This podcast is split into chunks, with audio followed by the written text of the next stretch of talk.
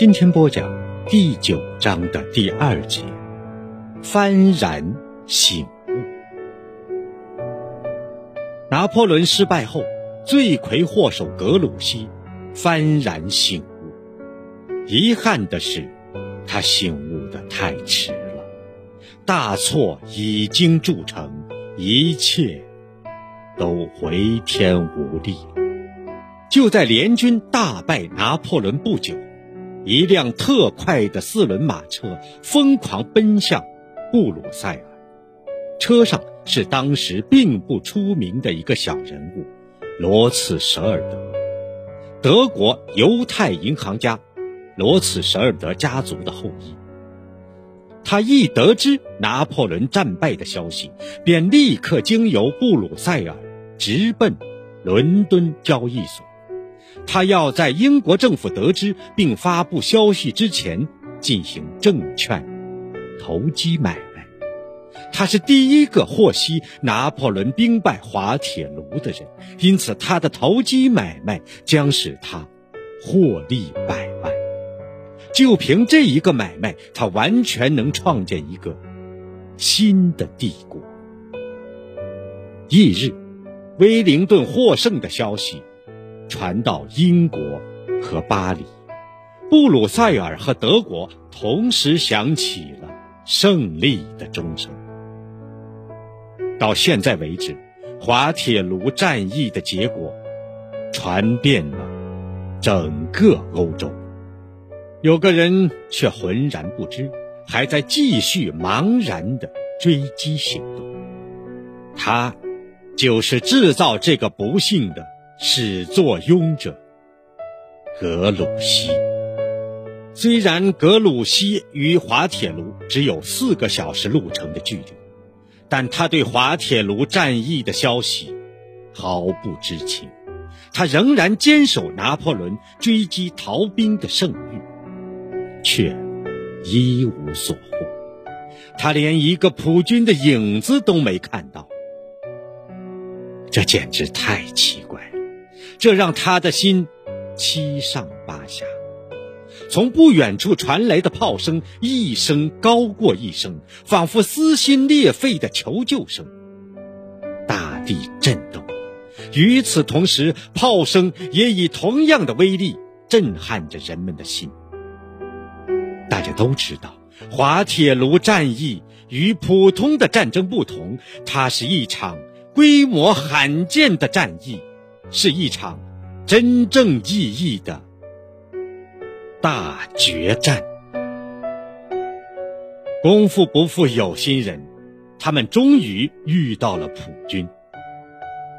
但令人失望的是，这支孤立的队伍只是布吕歇尔的后卫部队。尽管如此，所有人都认为为决战出一份力的时刻到了。疯狂地向敌人扑过去。热拉尔早就按捺不住内心的激动，他不顾一切向敌人发起了进攻，却在不要命的进攻中葬送了自己的性命。这个急躁而果断的将军再也没有机会提出任何建议。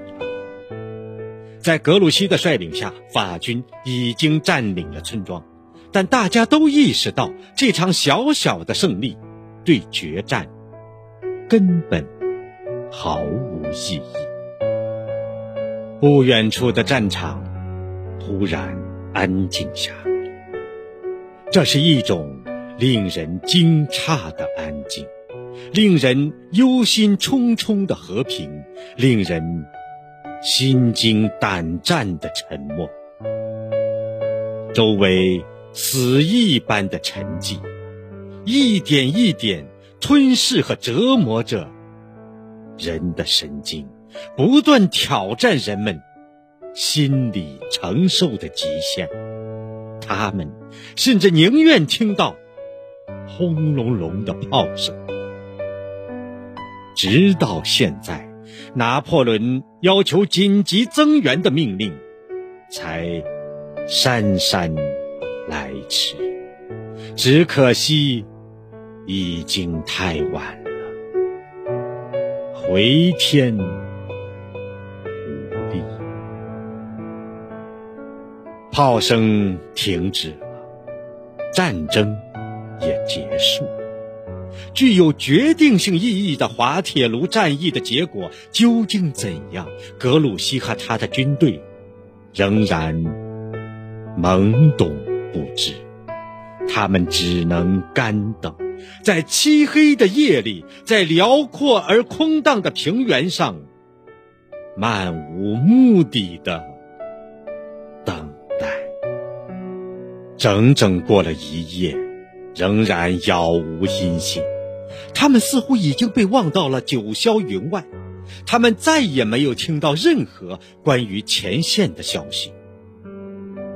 第二天，情况仍然没有什么变化，他们只好拆除军营，车马劳顿的继续踏上他们漫无目的，甚至连行军都不算的征程。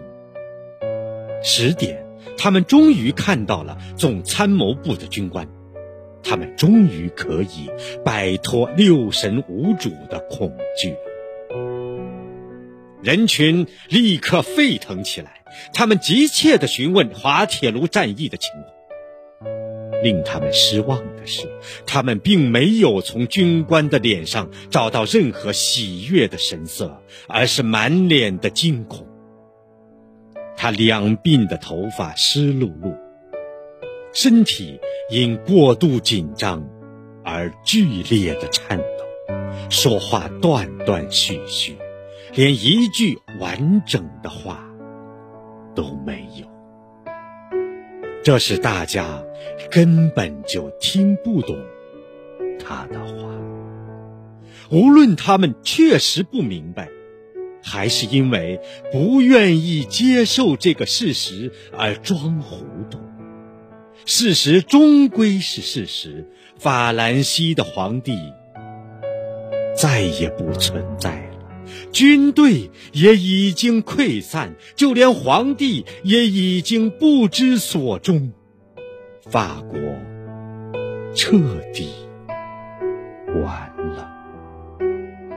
不管怎样，这都是既定的事实，谁都无法扭转乾坤。一时间，大家都认为这个军官说的是疯话。这怎么可能啊？在这个世界上，任何人都可能战败，但他们上天入地无所不能的皇帝绝对不可能战败。这简直就是个天大的笑话。但不得不承认，这是事实。听那名军官讲述了战争的全过程后，所有人都绝望。那么格鲁希将何去何从？请听第十章：重归平凡。